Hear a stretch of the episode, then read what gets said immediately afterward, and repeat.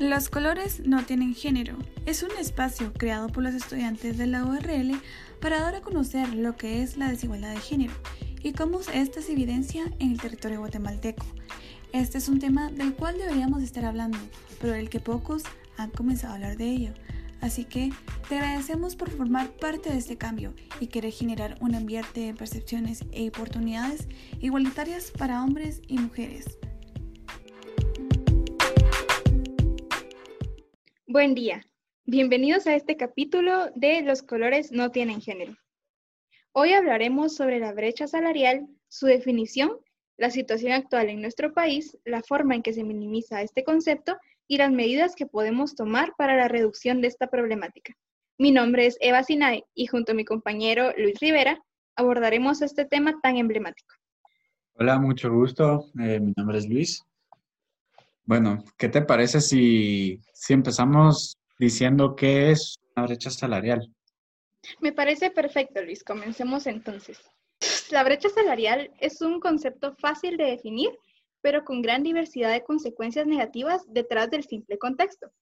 La brecha salarial se define coloquialmente como la diferencia entre el ingreso que obtienen dos personas de un grupo en específico por realizar el mismo trabajo.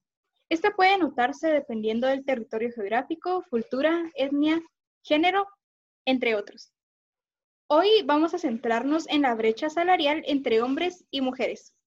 La división sexual del trabajo establece una serie de roles y mandatos sociales, políticos y económicos para hombres y otros para mujeres. Como resultado, se otorga a los hombres la responsabilidad de ser los proveedores económicos de su grupo familiar, mientras que, por, otro lado, a las mujeres se les adjudica la responsabilidad sobre el cuidado. Esta desigualdad se completa cuando, además, las tareas que realizan los hombres se sobrevaloran social y económicamente, y las que realizan las mujeres se ven desvalorizadas. Nuestro mundo atraviesa esta lógica de la división sexual del trabajo. Esto se comprueba en las trayectorias laborales que siguen hombres y mujeres, en las ocupaciones que desempeñan en el valor económico y simbólico que se otorga a sus trabajos. El ejercicio de identificar estas dinámicas permite mostrar desigualdades, así como las estrategias sutiles que socialmente se utilizan para naturalizarla. Por ejemplo, cuando nombramos de distinta forma el mismo trabajo cuando es realizado por hombres y por mujeres, y se valoriza de forma desigual. Tal es el caso de llamar a un chef y cuando es mujer, cocinera o en el caso de los sastres, llamar a una mujer que se dedica al mismo trabajo costurera. El progreso para cerrar la brecha salarial ha sido lento y hay un creciente reconocimiento de la necesidad de acciones concretas y coordinadas para acelerar el progreso si queremos alcanzar la meta de los Objetivos de Desarrollo Sostenible. Por esta razón, desde la Organización Internacional del Trabajo se están impulsando iniciativas que buscan ampliar el conocimiento y brindar apoyo a las personas designadas tales como representantes de gobierno, empleadores y los mismos trabajadores, para avanzar hacia el cierre de esta brecha. Un esfuerzo importante es la Coalición Internacional para la Desigualdad Salarial, Equal Pay International Coalition, o EPIC por sus siglas en inglés, liderada por la OIT, es decir, Organización Internacional del Trabajo, la ONU, Mujeres, y la OCDE, es decir, Organización para la Cooperación y Desarrollo Económico. Ah, ¿Qué opinas sobre esta problemática, Luis? Bueno, creo que la verdad es una problemática que, en la cual deberíamos interesarnos muchísimo más porque es algo que pues está afectando a muchas personas actualmente, no solo eh, en, nuestro país, sino a nivel mundial. Y creo que el mundo moderno, pues, bueno, que el mundo ha cambiado y el mundo moderno ahora es muy diferente al que era hace unos 20 años. La verdad es que ahora eh, pues tanto hombres como mujeres, pues ya se sienten la necesidad de salir a trabajar y bueno, creo que debería ser eh, algo justo que todo el mundo tenga el la misma oportunidad salarial sin importar pues el género, ¿verdad? Estoy completamente de acuerdo. Creo que esta problemática afecta, nos afecta a ambos géneros, no solo porque las mujeres se ven, se ven malos pagos en ciertas ocasiones, sino porque eh, como cultura estamos normalizando este concepto. Y es triste porque eh, especialmente en nuestro país creo que no es una excepción ante cómo se está viviendo esta situación porque esto es mundial y, y, y hay que frenarlo. Entonces, em, hablaremos también de la situación que, que ocurre en nuestro país acerca de este tema y es que en Guatemala la brecha salarial entre hombres y mujeres es muy marcada, siendo esta de un 32%. Es decir, que por cada 100 quetzales que gana un hombre, una mujer en el mismo cargo gana tan solo 68 quetzales. Estas desigualdades económicas afectan aún más a las mujeres que fueron forzadas a desplazarse y reconstruir sus vidas lejos de sus comunidades o países de origen, y que por ende cuentan con redes de apoyo más limitadas y que les condiciona a situaciones de mayor vulnerabilidad. Especial interés debe ponerse en la situación de las trabajadoras domésticas de casa particular, la mayoría suelen ser migrantes indígenas, mujeres de áreas rurales y jóvenes, ya que, de acuerdo a la encuesta nacional de empleo e ingresos, las y los trabajadores domésticos obtienen en promedio un salario de tan solo 831 quetzales al mes. Aunque el salario mínimo en Guatemala para el año 2020 sea de 2.825 quetzales con 10 centavos. Además, suelen carecer de condiciones legales de trabajo, dejándolas fuera de la protección laboral y su acceso a la seguridad social. Por esta razón, el equipo nacional de Naciones Unidas insta al Congreso de la República a ratificar el convenio 189 de la Organización Internacional del Trabajo sobre las trabajadoras y los trabajadores domésticos y así garantizar la igualdad de derechos laborales. Ahora bien, ¿de qué habla este convenio? Este convenio reconoce la contribución significativa de los trabajadores domésticos a la economía mundial, que incluye el aumento de las posibilidades de empleo remunerado para las trabajadoras y los trabajadores con responsabilidades familiares, el incremento de la capacidad de cuidado de las personas de edad avanzada, los niños y las personas con discapacidad, y un aporte sustancial a las transferencias de ingreso en cada país y entre los mismos países. Y una de las cosas que mencionan a lo largo de los artículos de este convenio es que la extensión del trabajo doméstico designa el trabajo realizado en un hogar u hogares para los mismos hogares. La expresión trabajo, trabajador doméstico consigna a toda persona de género femenino o género masculino que realiza un trabajo doméstico en el marco de una relación de trabajo. Es decir, que cualquier trabajador doméstico debe verse respaldado por este convenio. Y ahora bien, ¿Qué opinas tú, Luis, acerca de esta, de la definición y cómo lo vivimos actualmente en nuestro país? Pues me quedé con una cosa que tú dijiste anteriormente y es que ah, si bien es cierto que afecta a ambos géneros, tristemente en Guatemala la mujer es a la que más le afecta pues este, este, esta desigualdad de brechas de salariales, ¿verdad? Como pudimos comprobar con los datos que tú que, pues, que tú brindaste, es bastante triste ver que eh, hay personas que no les pagan ni siquiera eh, pues el salario mínimo, ¿verdad? Y bueno, también me pareció súper interesante una cosa que mencionaste y es que la OIT eh, le dio una recomendación al Congreso de ratificar el convenio 189. Como lo vamos a hablar un poco más adelante, para que esta situación pueda solucionarse, pues es pues es como que un trabajo de todos y en especial del gobierno, porque es el gobierno quien tiene que brindar las facilidades para que las cosas se puedan dar. Y bueno, esa es mi opinión. ¿Qué opinas tú? Pues mm, también estoy de acuerdo con lo que con lo que mencionas, porque es realmente triste que como lo mencionábamos, por cada 100 quetzales que un hombre gane, una mujer en el mismo cargo, con la misma responsabilidad y haciendo exactamente lo mismo, eh, tan solo gana 68 quetzales. Entonces, eh, creo que es, es importante tener en cuenta que esto existe y que hay que erradicarlo. Y también, como mencionábamos, tristemente las mujeres eh, que se dedican al trabajo doméstico suelen ser las más afectadas, ¿verdad? Porque eh, no cuentan con la información que, necesaria para exigir sus derechos. E igual las personas que, que la solicitan para trabajo no, no, les informan acerca de lo que, lo que deberían obtener a cambio de su trabajo. Y, es triste porque esto también se, se, ve minimizado en nuestro país y, el, y alrededor del mundo. Sí, es cierto. Y ahorita que hablaste de minimización, pues miramos de qué manera es que se ha minimizado este concepto, pues no solo en Guatemala, sino a nivel mundial. Y es que, sin embargo, la naturalización también ocurre de forma explícita cuando no se permite que una mujer desempeñe ocupaciones tradicionalmente realizadas por hombres, o cuando una, o cuando una norma establece salarios diferentes para la misma tarea si es realizada por un hombre o por una mujer. Por esta razón se han construido otras argumentaciones que pretenden justificar esta desigualdad. Por ejemplo, que las tareas que desempeñan las mujeres son menos productivas, que las mujeres trabajan menos horas o bien que entran y salen del mercado laboral y esto les impide acumular cruces salariales y méritos para escalar en la jerarquía de la empresa. Sin embargo, este tipo de argumentaciones ocultan precisamente las razones que las generan.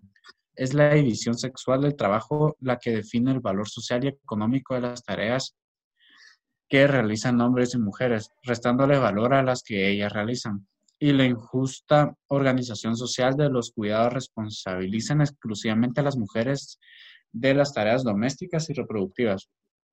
Estos mecanismos, operando simultáneamente, impiden que las mujeres puedan trabajar jornadas completas o permanecer de forma ininterrumpida en el mercado de trabajo para acceder a pluses salariales o oportunidades de crecimiento.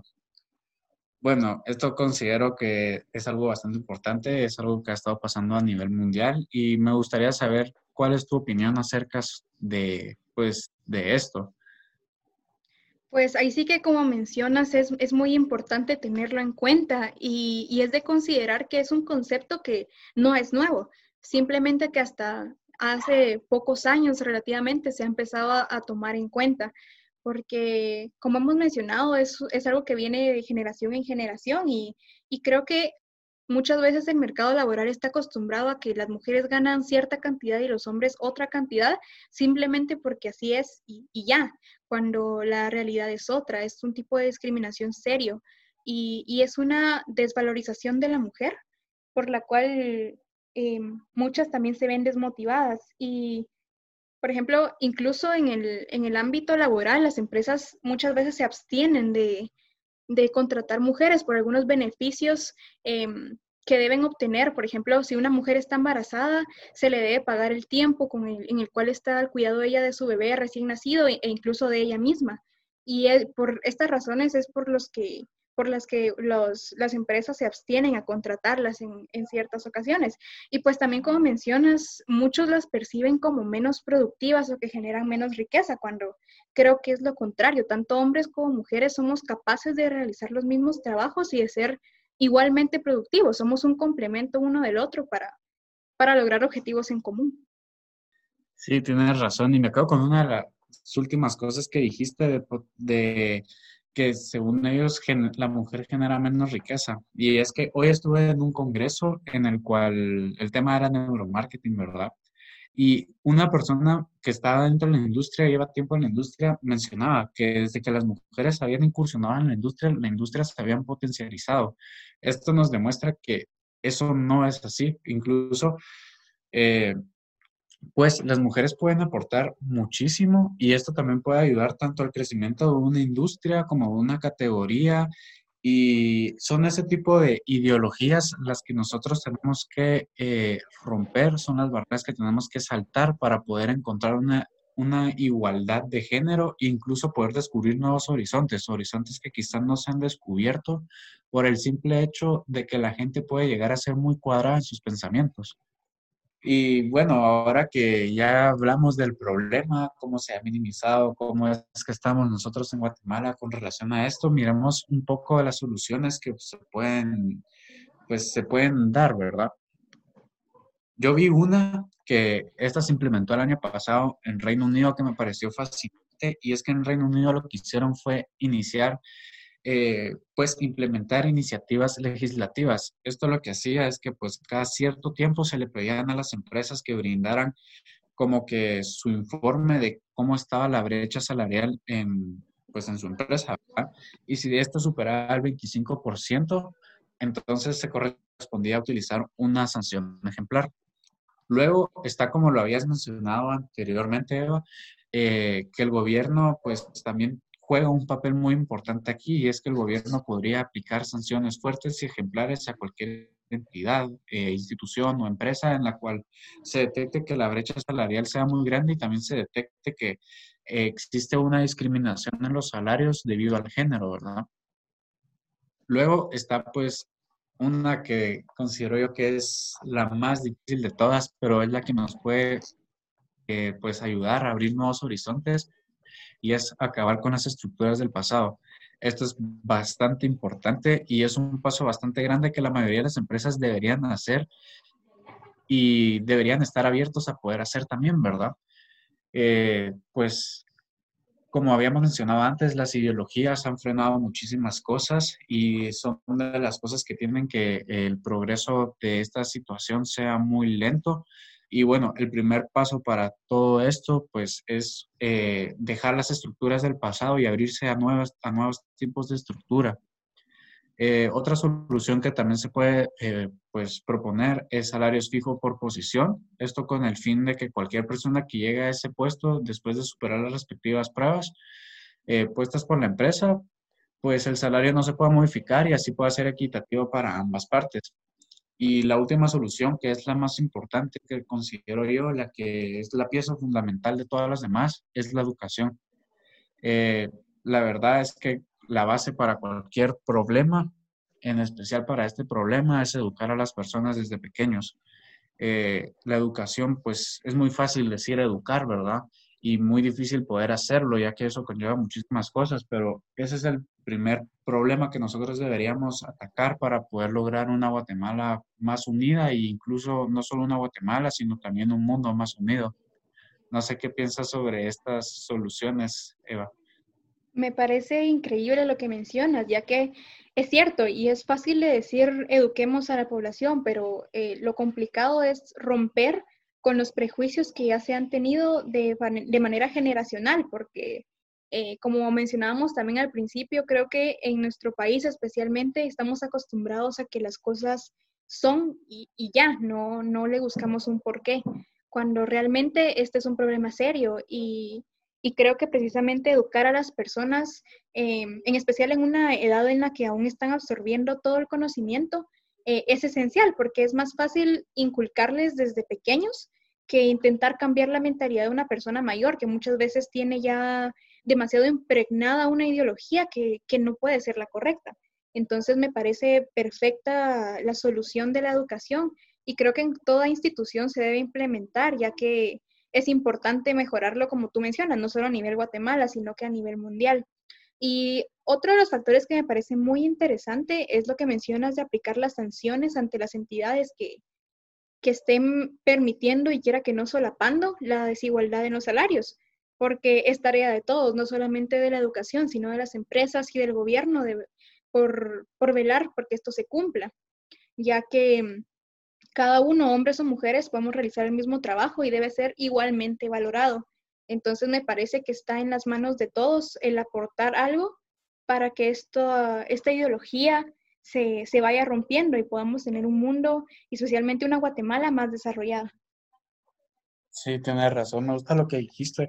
Creo que tiene mucha razón eso de que es un trabajo de todos, tanto de pues de ti como de mí, de la persona que nos está escuchando, de la persona que está en el poder, pues es un trabajo en el que todos tenemos que poner nuestro granito de arena para poder eh, lograr un progreso que no sea lento, sino un progreso que sea mucho más rápido y con eso poder lograr un mundo más igual, más igualitario en muchísimas cosas, no tan solo no solo en la brecha salarial, ¿verdad?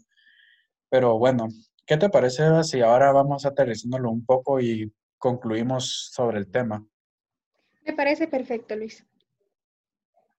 Bueno, una de las conclusiones que nosotros podemos hacer es que, eh, pues, la ideología es algo bastante eh, importante, que es, el, es una de las principales barreras que es necesaria como que derribar para poder conseguir que el progreso sea mucho más rápido y que incluso pues logramos, logremos hacer mejores cosas aquí en, en Guatemala, ¿verdad? Podemos hacer una Guatemala con mejores oportunidades, con mejores, eh, pues recursos, depende, ¿verdad? Pero con mejores tanto oportunidades como ambiente de trabajo. Y bueno, esa es una de las conclusiones que, se pueden, que podemos sacar. Es cierto, la verdad es que si queremos construir una Guatemala del mañana y una Guatemala próspera, se necesitan romper estas creencias y, como mencionas, ¿verdad? Distintos paradigmas para, para tener una mente más abierta y lograr lo que todo el mundo necesita, que es la igualdad y la equidad. Entonces, gracias por tratar este tema el día, este día. Eh, esperamos que, que nuestros espectadores hayan absorbido más conocimiento y se interesen más por el tema, ya que es algo bastante delicado y, y como mencionábamos, es tarea de todos. Entonces, gracias por acompañarnos. Muchas gracias a todos. Eh, espero que, pues, como comenta mi compañera Eva, pues les haya dejado un granito de arena, que les haya picado la curiosidad por seguir investigando sobre esto y sobre todo no olviden que esto es una lucha que todos tenemos que hacer para poder conseguir un mundo mejor. Eh, cuídense y que pasen una feliz tarde, un feliz día o una feliz noche. Nos vemos a la próxima.